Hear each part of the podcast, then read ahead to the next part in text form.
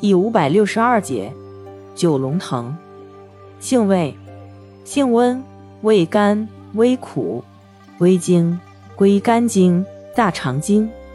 功效，祛风除湿，行气活血，属活血化瘀药下属分类的活血止痛药。功能与主治，主治风湿痹痛、跌打损伤、偏瘫、胃脘痛、肝积、痢疾。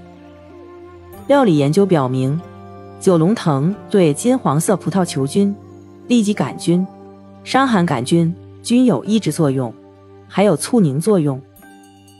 用法用量：内服，煎汤，用量九至十五克；鲜品用量加倍，或浸酒。